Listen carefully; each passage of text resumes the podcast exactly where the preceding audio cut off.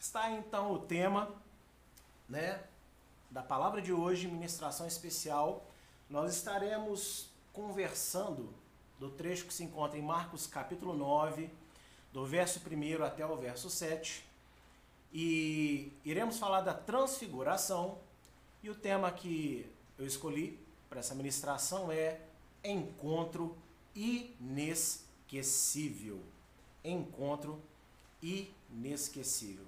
Iremos passar com calma esse episódio hoje para tentar extrair dele né, o que realmente Deus deixou de ensino aos nossos corações.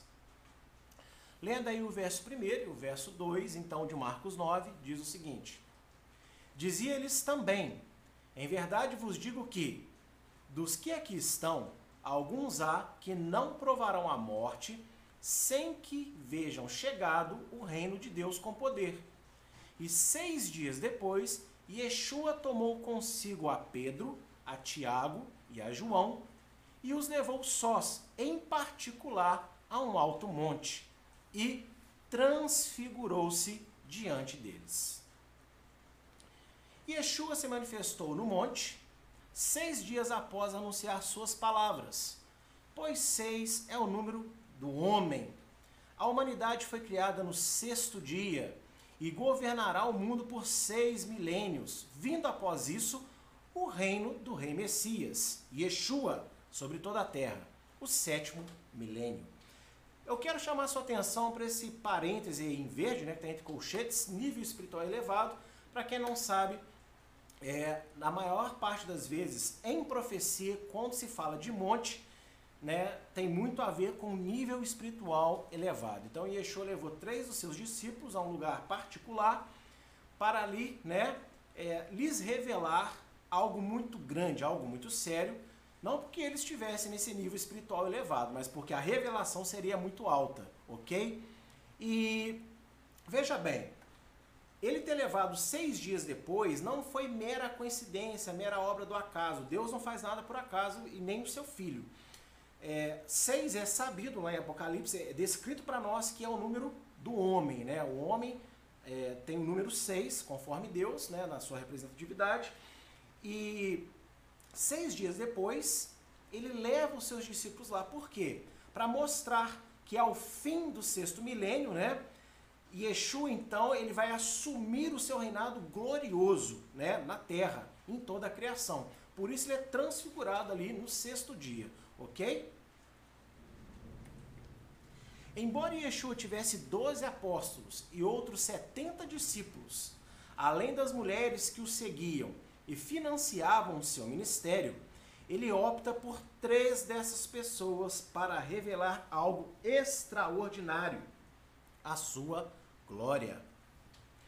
É, muitas pessoas falam que o Senhor tinha mais intimidade com Pedro, Tiago e João. E aqui eu não estou querendo falar que não tinha, porque nós encontramos alguns relatos, principalmente no que fala de Pedro e João.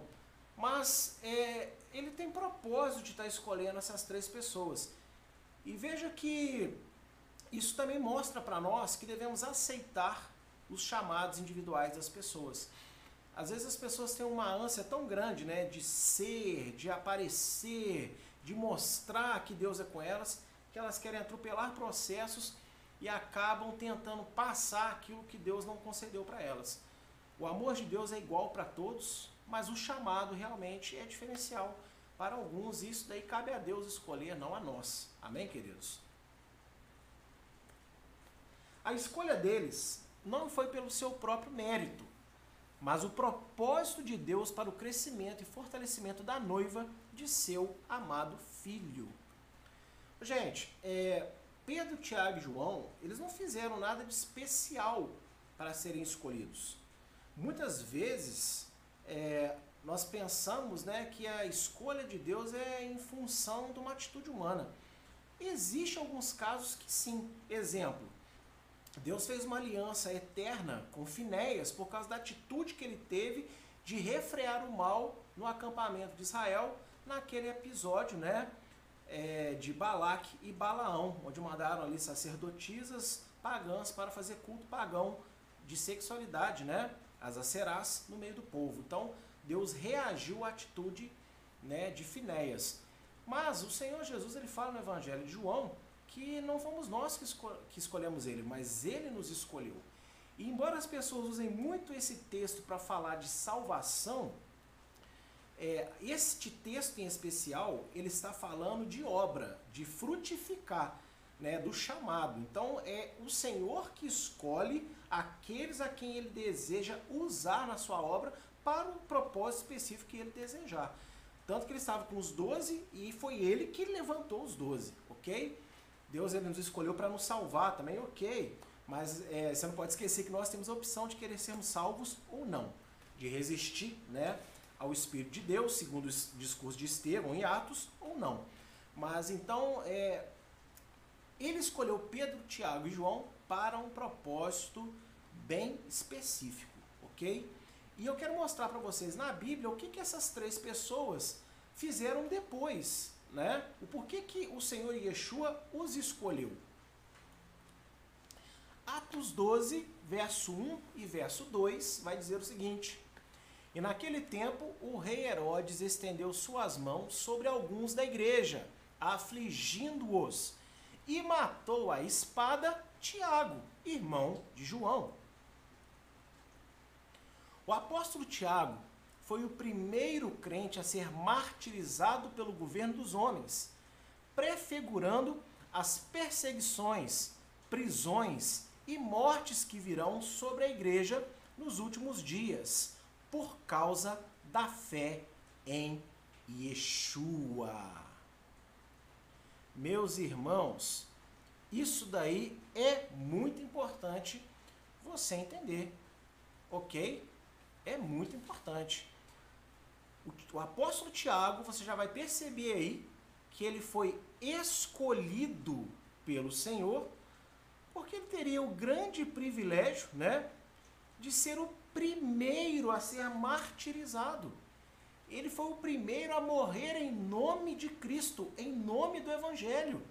E para este homem atravessar isso, ele tinha que realmente ter tido a sua fé fortalecida ao experienciar algo muito diferente, a realmente ter na sua própria vida essa visão tão gloriosa do Senhor Yeshua.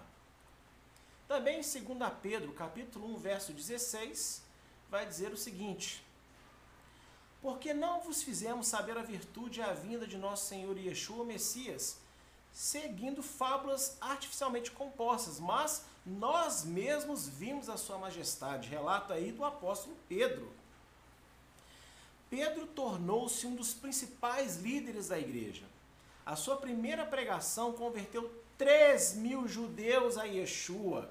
E foi por seu intermédio que os gentios receberam o Espírito Santo, tornando-se participantes do reino de Deus. Se Tiago foi o primeiro a ser martirizado, o apóstolo Pedro, ele, na sua primeira pregação, converte 3 mil judeus ali em Atos, né? Na festa de Shavuot, na festa de Pentecostes, ao Evangelho. E ele também foi o primeiro. Muitos falam do apóstolo Paulo, apóstolo para os gentios, né? Mas não vamos esquecer que esta obra iniciou-se com Pedro na casa de Cornélio. Ele foi o primeiro né, a levar a presença do Espírito Santo, batismo com o Espírito Santo, conversão aos não israelitas, aos não judeus. Então veja o chamado desse homem. Por isso que ele também presenciou a glória do Senhor. Ele foi escolhido para isso. E em 1 João, capítulo 1, aliás, 1 João não, Evangelho de João, capítulo 1, verso 14, diz o seguinte: e a palavra se fez carne e habitou entre nós, e vimos a sua glória como a glória do unigênito do Pai, cheio de graça e de verdade. O apóstolo João registra, além do Evangelho e outras três cartas, 1, 2, 3 João, o fim, Apocalipse. Gente, veja só a responsabilidade do apóstolo João ele relata um evangelho magnífico, ele relata outras três cartas que são muito importantes e principalmente ele recebe a grande revelação dos dias finais, de Apocalipse, né? Então, vê que a escolha do Senhor por essas três pessoas não foi ao acaso, ok? Essas três pessoas teriam uma, uma grande responsabilidade na frente, então lhes é concedida esta graça, né? essa misericórdia de ver a majestade do Senhor Yeshua, ok? Seguindo aí no verso 3 e verso 4 de Marcos, capítulo 9, vai dizer o seguinte: E as suas vestes tornaram-se resplandecentes, extremamente brancas como a neve, como nenhum lavadeiro sobre a terra os poderia branquear. E apareceu-lhes Elias e com Moisés e falavam com Yeshua. Então veja, eles estão ali, depois de seis dias, o Senhor prometeu: olha, dentre vocês aqui vão ter quem não vai morrer sem antes de vir o reino de Deus vindo com poder. Eles não estão vivos hoje, ou seja, eles não vão ver a segunda vinda de Yeshua nesse sentido, né? Eles vão ser ressuscitados, vão vir com ele. Porém, antes que eles morressem, né, antes que eles pudessem fechar os seus olhos aqui, lhes foi dada uma visão desse dia, do que iria acontecer. E aí João descreve né, essa coisa maravilhosa que aconteceu com o Senhor Yeshua, que ele é transformado, transfigurado ali a olho nu roupas resplandecentes e tudo mais. Este episódio não se tratou do encontro extracorpóreo de Yeshua e duas pessoas desencarnadas, mas o cumprimento da promessa feita seis dias antes, de que alguns entre seus discípulos veriam o reino de Deus ser estabelecido na terra com poder. Ou seja, a transfiguração foi uma visão espiritual da realidade. Que realidade? Não a realidade daquele momento exato, mas quando Jesus morre e ressuscita, o reino dele é instituído na terra. Ainda que ele não tenha vindo presencialmente, ele já está reinando. Pelo menos ele é rei da minha vida. Ele é rei da sua vida aí? Se Yeshua é rei da sua vida, coloca aí nos comentários hashtag Yeshua rei da minha vida. Ou Jesus rei da minha vida. Ele é rei sobre as nossas vidas, ok? E feliz é a nação cujo, cujo Deus é o Senhor, cujo rei é o Filho de Deus, pode ter certeza disso. Então ele vai vir instalar o reino dele fisicamente nessa segunda volta. Mas aqueles que creem nele, o reino dele já está estabelecido. Ele diz em Lucas: O meu reino não vem com visível aparência, mas ele vem e já está entre vós, dentro de vocês. E ele é meu rei, ele já habita no meu coração espero que no coração de vocês também. Então a transfiguração não é o que algumas pessoas pensam. Um encontro, né? Jesus ele, ele, ele foi para o mundo espiritual e aí desceu Elias e desceu Moisés. Porque nós vamos ter um problema muito sério se for isso. Por quê? Primeiro, Moisés está morto. Segundo, Elias, diz a palavra, né, que ele foi arrebatado aos céus. Então ele teoricamente não passou pela morte, ele está vivo lá, guardado, né, ao lado de Deus. Então, como que fica isso? Moisés, a Bíblia garante para nós que ele morreu. Só não foi achado o corpo dele. Deus sepultou o corpo em algum lugar para que não fosse achado. Mas os dois não estão na mesma condição. Moisés e Elias não estão na mesma condição. Elias está vivo. Moisés está morto. E Yeshua está ali. Então quer dizer, ah, mas é, Deus tem todo o poder. Não, peraí, a Bíblia diz claramente na Torá que é proibido falar com os mortos. Então se Yeshua está ali conversando com Moisés que está morto, então né, as religiões que creem na reencarnação e coisas do tipo, na espiritualização de uma vida fora de um corpo para o ser humano, estão certas e o evangelho está errado. Inclusive, pequeno parênteses, pequeno asterisco aqui, por que, que existe ressurreição? Porque ao ser humano, somente ao ser humano, não existe vida fora do corpo. Tem que ser o corpo unido com o espírito, formam alma vivente. Então ninguém está vivo com o Senhor lá. Está todo mundo morto, dormindo, esperando a ressurreição, onde o espírito vai voltar para um corpo glorificado e estaremos vivos para todo sempre. Ressurreição, ok? Não esqueça disso. Ressurreição. Então, o que está acontecendo aí no episódio da transfiguração é uma visão espiritual do futuro, do que iria acontecer. Quando Yeshua ressuscitasse, este reino seria né, implantado na terra e também uma visão da segunda vinda dele. Quando ele vem, ele vem na autoridade dos profetas e na autoridade da lei, da Torá. Olha só o que diz em Marcos 9, verso 7. E desceu uma nuvem que os cobriu com a sua sombra, e saiu da nuvem uma voz que dizia: Este é meu filho amado, a ele ouve. Ou seja, Adonai, o Pai, ele quer deixar muito claro né, a autoridade que Yeshua tem. Aqueles discípulos, olha só, ele está cercado por Moisés e por Elias, tido no povo de Israel até hoje as maiores autoridades. Moisés porque é o legislador da lei. Elias porque foi um dos maiores dos, né, um dos maiores profetas que já pisou na terra de Israel, né? E veja, Yeshua está cercado dos dois. Olha só o que, que eles estão dizendo. Veja bem o que é que Deus está dizendo para eles. Ouça meu filho. Não está falando ouça Moisés ou ouça Elias. Ouça o meu filho. Porque Elias e Moisés são só uma visão de que eles estão cercando o rei Messias, estão cercando Yeshua. Yeshua possui esta autoridade, a autoridade perfeita da lei e a autoridade perfeita dos profetas. Yeshua é a própria palavra de Deus, viva, poderosa entre os homens.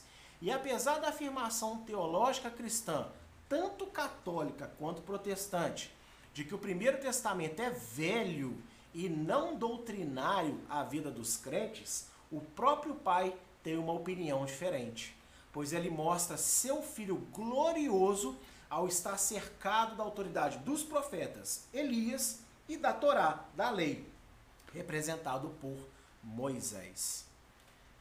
Gente, é, nós temos falado desde a primeira live né, que temos feito por causa do confinamento, na sexta-feira retrasada, que isso tudo que está acontecendo é a mão de Deus. Então nós temos que analisar. Deus está querendo arrependimento de nós, sim, do povo, num geral. Ninguém pode se sentir nesse momento, ah, eu sou super santo, super tranquilo, eu estou bem. Não, amado. Você faz parte da humanidade, então clame pela humanidade. Como humanidade, estamos todos errados, todos em pecado, temos que clamar como participantes de uma humanidade. Nós não estamos fora dela. E veja, esse é um momento de reflexão, esse é um momento de, anali de analisar o que está acontecendo. E talvez você esteja pensando em, poxa, pastor, você vai falar de lei hoje? Não, não estou falando de lei, estou falando da transfiguração. A transfiguração é que fala de lei, não posso fazer nada. Então não tem como eu falar de transfiguração sem falar da Torá, sem falar de lei. E nesses dias de reflexão em casa, de arrependimento, temos que entender que a vinda do Senhor vai ser uma vinda cercada pela autoridade profética pela autoridade da Torá. Então, será que ele está querendo restabelecer alguma coisa hoje nas nossas vidas? Olha o que diz em Marcos 5, verso 17. Não cuideis que vim destruir a lei, Moisés, ou os profetas, Elias. Não vim destruir, mas cumprir. Porque em verdade vos digo que, até que o céu e a terra passem, nem um jota ou um tio se omitirá da lei, sem que tudo seja cumprido. Gente, são palavras do próprio Senhor Yeshua. Ele mesmo está dizendo isso no discurso, na, na, no Sermão da Montanha. Não, olha só, pensar isso já é pecado. Ele diz, ó, não pensem que eu vim destruir. Sabe, a palavra que ele usa é muito forte, é destruir, anular, acabar, tirar a autoridade, tirar a validade dos profetas, Elias e da lei, Moisés. Isso é tão mentira, isso é uma inverdade tão grande que a visão da transfiguração acontece o quê? Deus mostra a ele rei da glória, cercado pelo quê? Moisés e Elias. Ou seja, o reinado eterno de Yeshua é um reinado profético e né, cercado também pela lei dele. Então, como é que a gente hoje, como cristão, pode falar que a gente está na graça e a lei de Deus acabou? É muito complicado, ok? É muito complicado e a transfiguração traz isso para nós. Outro texto aí. Mateus capítulo 22, verso 29. Yeshua, porém, respondeu-lhes: Vós errais, não conhecendo as Escrituras, nem o poder de Deus. E aqui, meu querido, entenda, naquela época não tinha Novo Testamento escrito. O que, que eram as escrituras basicamente então? Moisés e profetas, Elias. Tá entendendo isso? E o erro, quando, olha só, o que, que acontece em Mateus 22? Os saduceus que não acreditavam em ressurreição montam uma historinha do, do, né, de uma mulher que casa com sete irmãos, e aí depois fala, ah, quando haver a ressurreição, ela vai ser mulher de quem? E antes de dar uma resposta que calou todo mundo, ele deixa um alerta, uma lambada bem, bem clara. Ele fala o seguinte: olha, vocês estão errando porque vocês não conhecem a Escritura, nem o poder de Deus, que está descrito na Escritura. Que erro que ele está falando? Ele está falando de que, ah, que eles estão pecando, adultério, roubo, não é nada disso. É o erro de propor para ele tal historinha, querendo tirar dele a autoridade de que a ressurreição existe. Ou seja, quando nós montamos possibilidades, quando nós montamos doutrinas, quando nós montamos parábolas, histórias, aconselhamos, parece até muito bom, usando a palavra de Deus, mas denegrindo a palavra de Deus, a gente erra. E naquela época, qual era a palavra que existia? Profeta e a lei de Deus.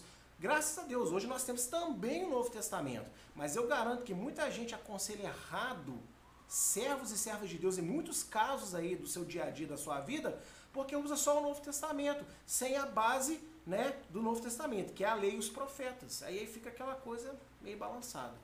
Então, eu sempre brinco na igreja que você andar numa perna só, você anda. Mas se você puder colocar as duas, o seu andar é mais suave. Então, coloca a perninha do Primeiro Testamento aí no chão e vamos caminhar. Glória a Deus. Outro texto. João 7,16. E Yeshua lhes respondeu e disse: A minha doutrina não é minha, mas daquele que me enviou.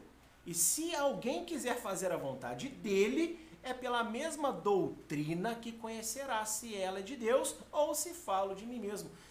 Gente, a palavra doutrina que você tem aí, em grego, didarre, didarre significa instrução. E a palavra instrução em hebraico é Torá. Ou seja, o que, que Yeshua está dizendo? A minha lei, né? A minha instrução não é minha, é daquele que me enviou. Então, é, o Filho de Deus ele pode ter vindo e agora ter anulado a doutrina do pai dele, porque é velho, passou, já era, a graça e a cruz acabou com tudo. Porque a doutrina dele é a mesma. Se ele anula a doutrina do pai dele, ele está anulando a sua própria doutrina. E Yeshua ele não faz, ele não fala ao contrário do Pai, não, gente. Deus não é leviano, ah, eu vou dar uma lei aqui para pesar Israel, para eles ficarem bem oprimidinhos, depois eu mandar Jesus na cruz para eles rejeitarem, salvar a humanidade sem lei agora. Que isso? Isso é, isso é uma injustiça muito grande. Só que Deus ele vem escrever essa lei no coração dos judeus e também coração de todas as nações. Mas o peso de obediência para Israel, para as nações, é diferente. Existem mandamentos específicos para ele, nem todo mandamento é para as nações, mas os princípios é para todo mundo. E nós devemos caminhar, como eu disse aqui na aula de restauração terça-feira, ficar com o mínimo Atos 15, mas prosseguir aprendendo, ok? Prosseguir tendo interesse cada dia mais de ser mais cheio de Deus. Eu vejo muitas pessoas falarem, ah, eu quero ser mais cheio de Deus. Eu estou orando, eu estou jejuando, eu estou indo na igreja. O que está faltando então? Mais obediência. Simples assim. É isso que está faltando. Mais obediência. Quando você unir essas coisas todas que são boas à obediência, a fazer mais coisas certas, que a palavra de Deus vai te mostrar, que a lei de Deus vai te mostrar, aí vai casar, vai ficar perfeito. Olha também outro texto em Atos 24, 14, palavras de Paulo, que eu amo, eu amo esse versículo, amo esse capítulo, porque ele é um tapa na cara daqueles que gostam de usar o, o apóstolo Paulo para cancelar, anular a lei de Deus.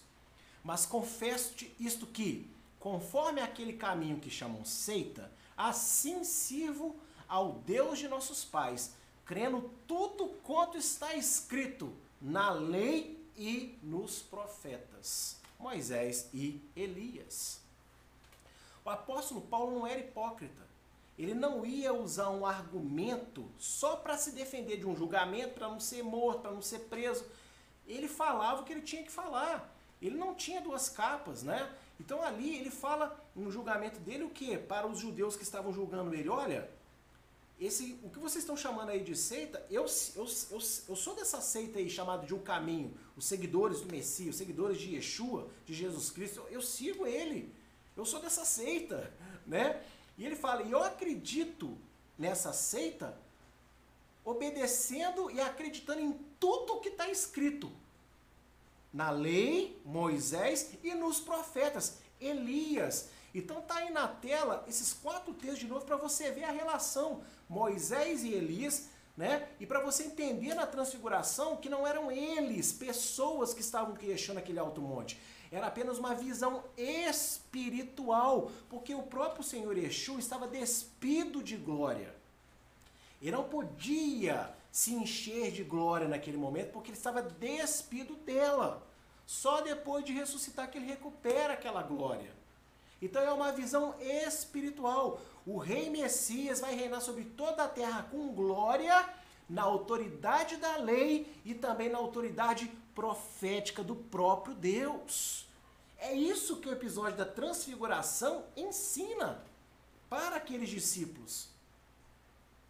Isso é muito importante porque na cabecinha deles como judeus, eles têm a lei, eles têm os profetas. Então quando Deus, o próprio Deus mostra para eles isso e fala, olha, ouve meu filho, na cabeça deles ali, ó, magnífico. Tudo vai se encaixar na hora certa, eles vão entender realmente a autoridade. Quem é o Messias? Que é o próprio Emmanuel, Deus conosco, Deus para a humanidade. Nos dias de Yeshua, os israelitas se cercavam das tradições inventadas e ensinadas pelos rabinos, pelos homens, como se fossem divinamente inspiradas, e por isso ignoravam os mandamentos da lei criados pelo próprio Deus. Gente, isso aqui é um cenário histórico da época. Até hoje existe é, dentro do judaísmo, lembrando que naquela época não existia judaísmo como religião, isso foi desenvolvido nos primeiros séculos depois de Cristo, quando a igreja começou a se separar dos judeus devido aos primeiros pais da igreja é, dos primeiros séculos.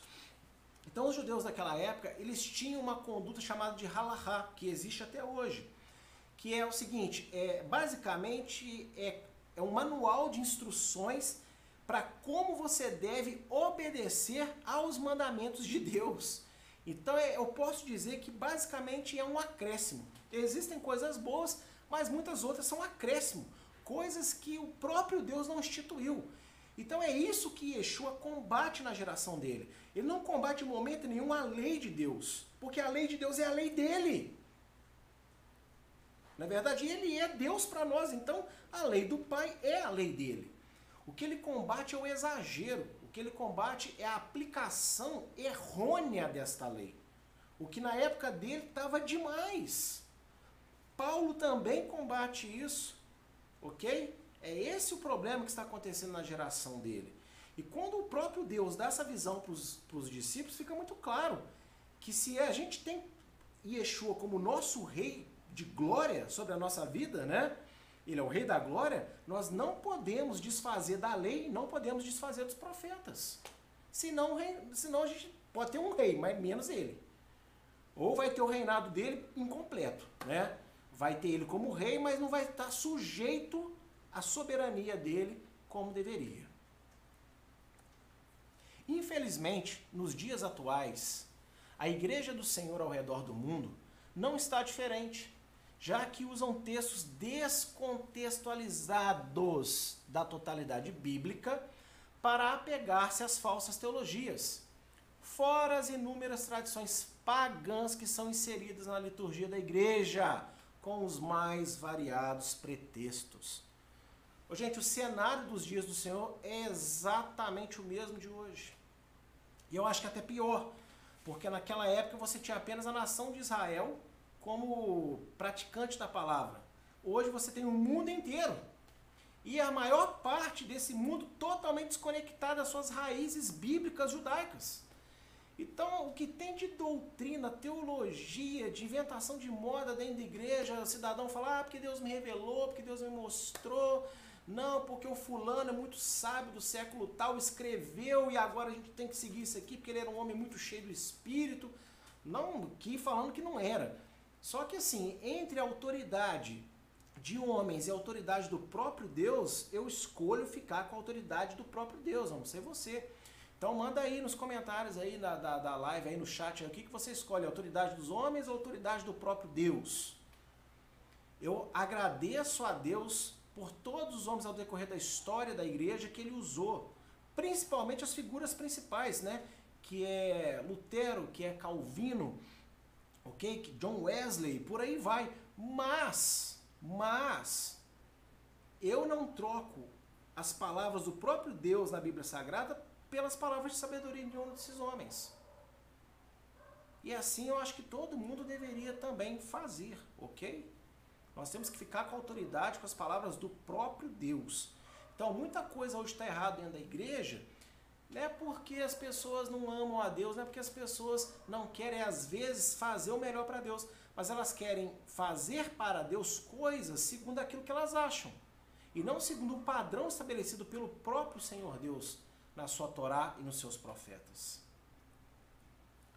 Em contrapartida, os santos memoriais criados pelo próprio Deus Pai para o louvor e glória do seu nome e do seu filho Yeshua, são tidos por sua igreja como mera religiosidade judaica a ser ignorada, coisa velha e inútil.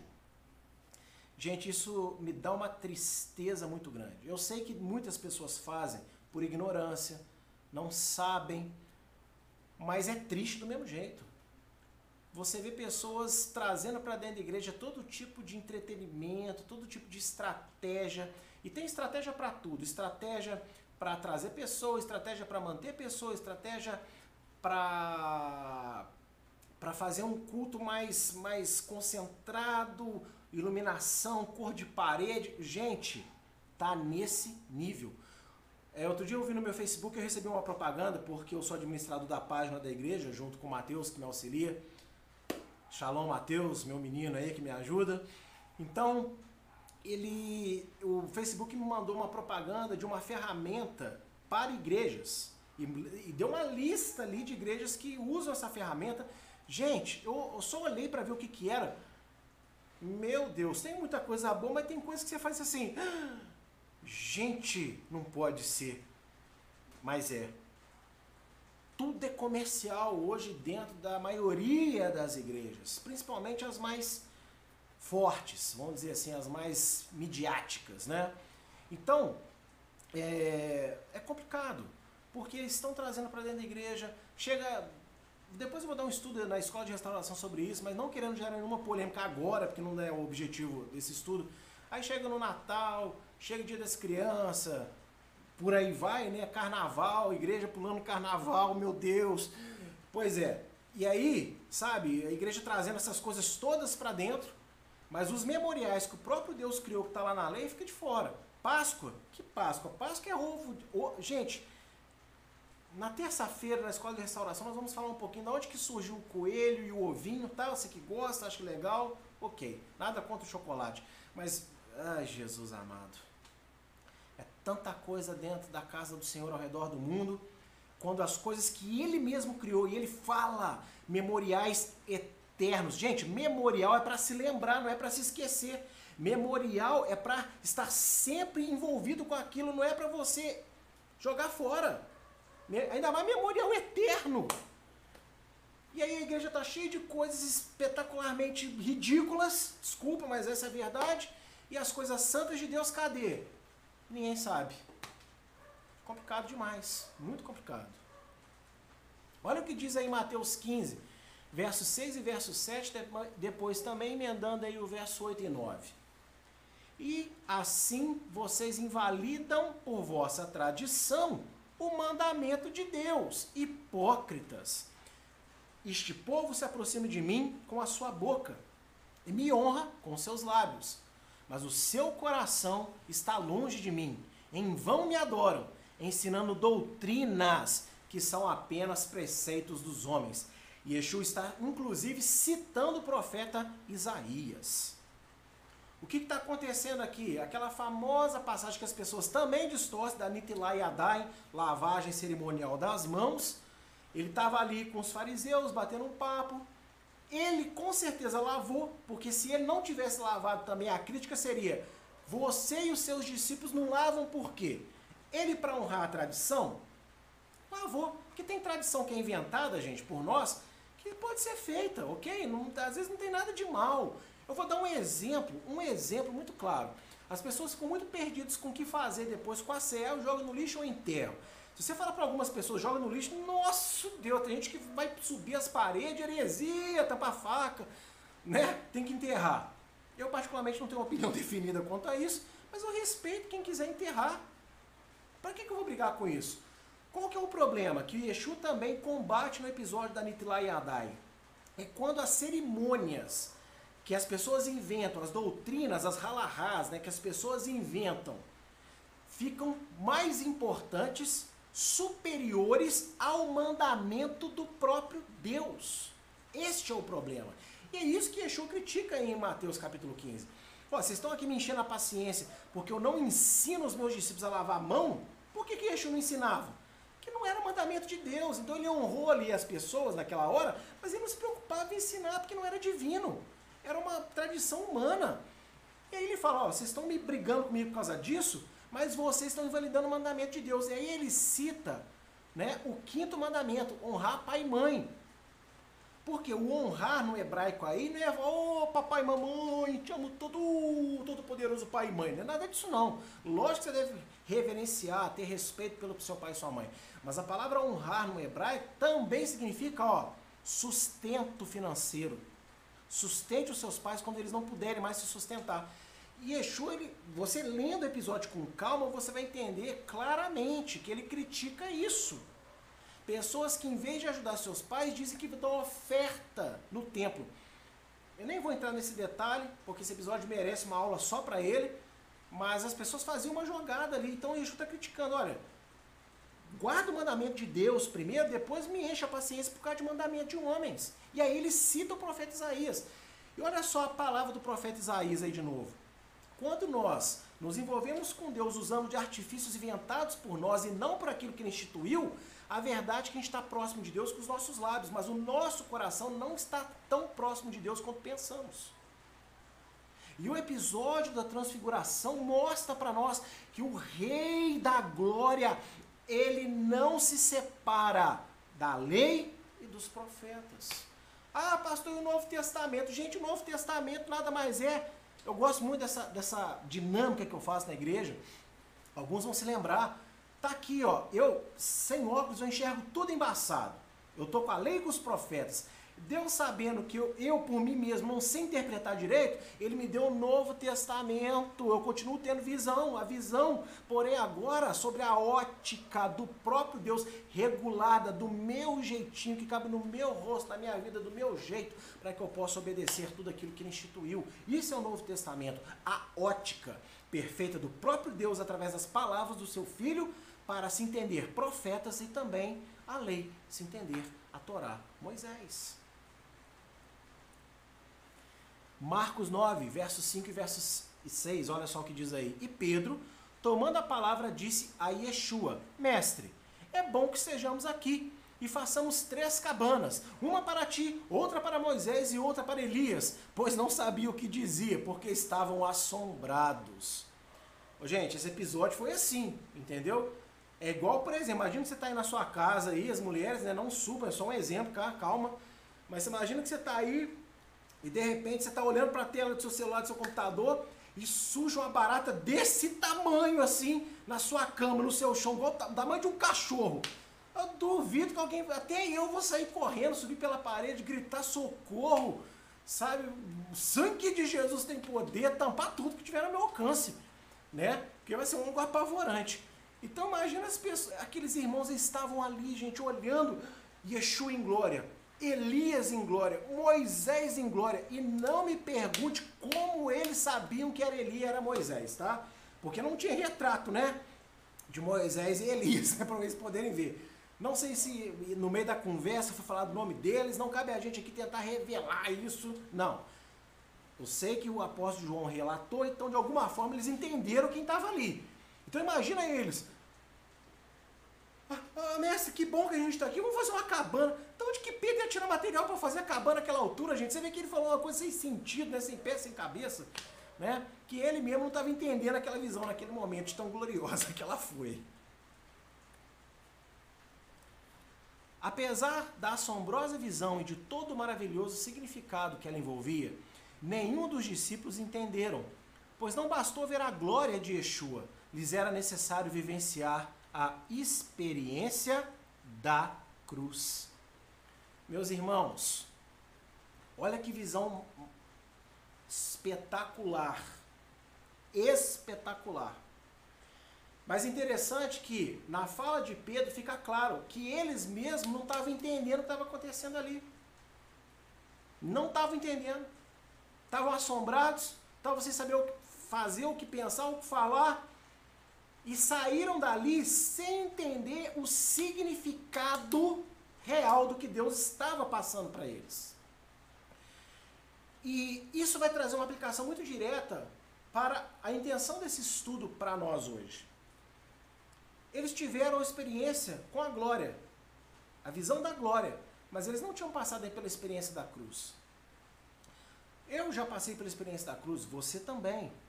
Mas muitas das pessoas, às vezes, que estão nos assistindo vão assistir esse vídeo futuramente, talvez não passaram por uma experiência de entender na plenitude o que é o sacrifício de Yeshua, o que ele fez, o que foi que verdadeiramente ele anulou, o que foi que verdadeiramente ele rasgou a lei ou a acusação que a lei escreve todos os dias na vida daqueles que desobedecem à vontade de Deus. E aí, eles tinham que agora viver a experiência da cruz para entender este episódio, se lembrar dele e entendê-lo. E quantos de nós já lemos esse episódio, já ouvimos muitos falar desse episódio, mas não entendemos ele da forma como deveria? Pessoas falam, falam, falam, mas não entendem. E hoje eu acredito que mais uma vez a experiência da cruz está vindo até nós. E quando eu digo isso, não porque eu não fui salvo, porque eu não fui alcançado, mas é como diz o próprio apóstolo Paulo: olha, eu vou me esconder atrás da cruz, né? eu vou me esconder na obra da cruz, me gloriar na obra da cruz, ou seja, todos os dias a obra do Senhor Yeshua, o poder do Filho de Deus, ele vem para nos aperfeiçoar em mais algum conceito. Então é nesse sentido que eu quero falar para você que está me ouvindo nessa noite, que essa transfiguração, o ensino correto da transfiguração, vai ensinar você a olhar não só para o Senhor Yeshua, mas também para o papel da lei e dos profetas de uma outra forma, não como apenas um livro histórico para tirar algumas consultas e fazer uma grande e eloquente pregação, mas como uma doutrina, uma conduta de vida que, aliada ao Novo Testamento, vai nos ensinar a sermos servos e servas perfeitos para Deus. Então nós temos que passar mais uma vez pela experiência da cruz, nesse sentido que eu estou dizendo, para absorver essas palavras e deixar com que elas produzam em nós tudo aquilo que Deus espera. Sem a redição pessoal à cruz do Senhor Yeshua, ou seja, fé em sua morte e ressurreição, todo contato com os moveres sobrenaturais de Deus serão apenas momentos emotivos e sem profundidade espiritual, fazendo com que a plenitude do Pai, que o Pai deseja ensinar, fique esquecida e ignorada. Veja, os apóstolos viram a glória, viram a glória, mas ficaram assombrados, não entenderam nada, saíram dali, não dando devido valor. E eu sei, gente, que. Porque isso acontece comigo. Tem muitas passagens na Bíblia, por mais que eu já tenha estudado ela, não importa quantas vezes, que às vezes eu vou ler ali de repente eu enxergo algo que eu não tinha enxergado ainda. E não tinha dado valor para aquele, aquele versículo, para aquela passagem, da forma como, como eu passo a dar daquela nova leitura que eu faço. E isso acontece com todos. Então não importa para mim se você ouviu a vida inteira que a lei acabou, que os profetas, Jesus já cumpriu tudo. Não é o que a própria Bíblia fala. Existem profecias que não foram cumpridas, existem aspectos do reino de Yeshua que ainda tem que se cumprir para a volta dele, né? tanto para ele voltar quanto quando ele voltar vai se estabelecer aqui. a lei de Deus continua sendo santa, magnífica, maravilhosa, uma linda de montão e serve sim para a nossa vida. É como eu costumo falar, os mandamentos é muito mais do que pode ou não pode. Os mandamentos é um espelho do caráter de Deus para que nós venhamos ser ou não ser. Ser ou não ser o quê? Melhores. Melhores para Deus, melhores para nós mesmos, melhores para nossa família, melhores para a sociedade. A lei de Deus, ela, ela, ela dói estudar ela porque ela mostra uma conduta que às vezes a gente não tem, que é uma conduta de perfeição. E o cristão hoje está muito cercado do, ah não, Deus conhece meu coração, Deus é, sabe da minha intenção para justificar o seu procedimento errado. Porque servo de Deus vai fazer essa gambiarra, vai fazer isso aqui errado, porque servo de Deus, Deus vai guardar. Hum. Ah, não é bem assim. Deus ele guarda, sim, mas muitas das vezes ele guarda por misericórdia. Sabe? Porque ele está programando o dia onde você vai ter um estudo como esse e você vai entender realmente o papel da lei dos profetas na sua vida. E como é que se associa com a fé. O rei Messias glorioso no meio, cercado por Moisés e por Elias. Isso que eu estou falando, olha só o que diz lá em João, capítulo 12, verso 16. Os seus discípulos, porém, não entenderam isto no princípio. Mas, quando Yeshua foi glorificado, então se lembraram de que isto foi escrito sobre ele e que isto lhe fizeram. Isso aqui, lógico, está tratando de um outro episódio, mas é pela resposta de Pedro é totalmente aplicável, que muita coisa que o Senhor ensinou para eles, eles não entenderam neca de pitibiriba. Não entenderam nada. Nada.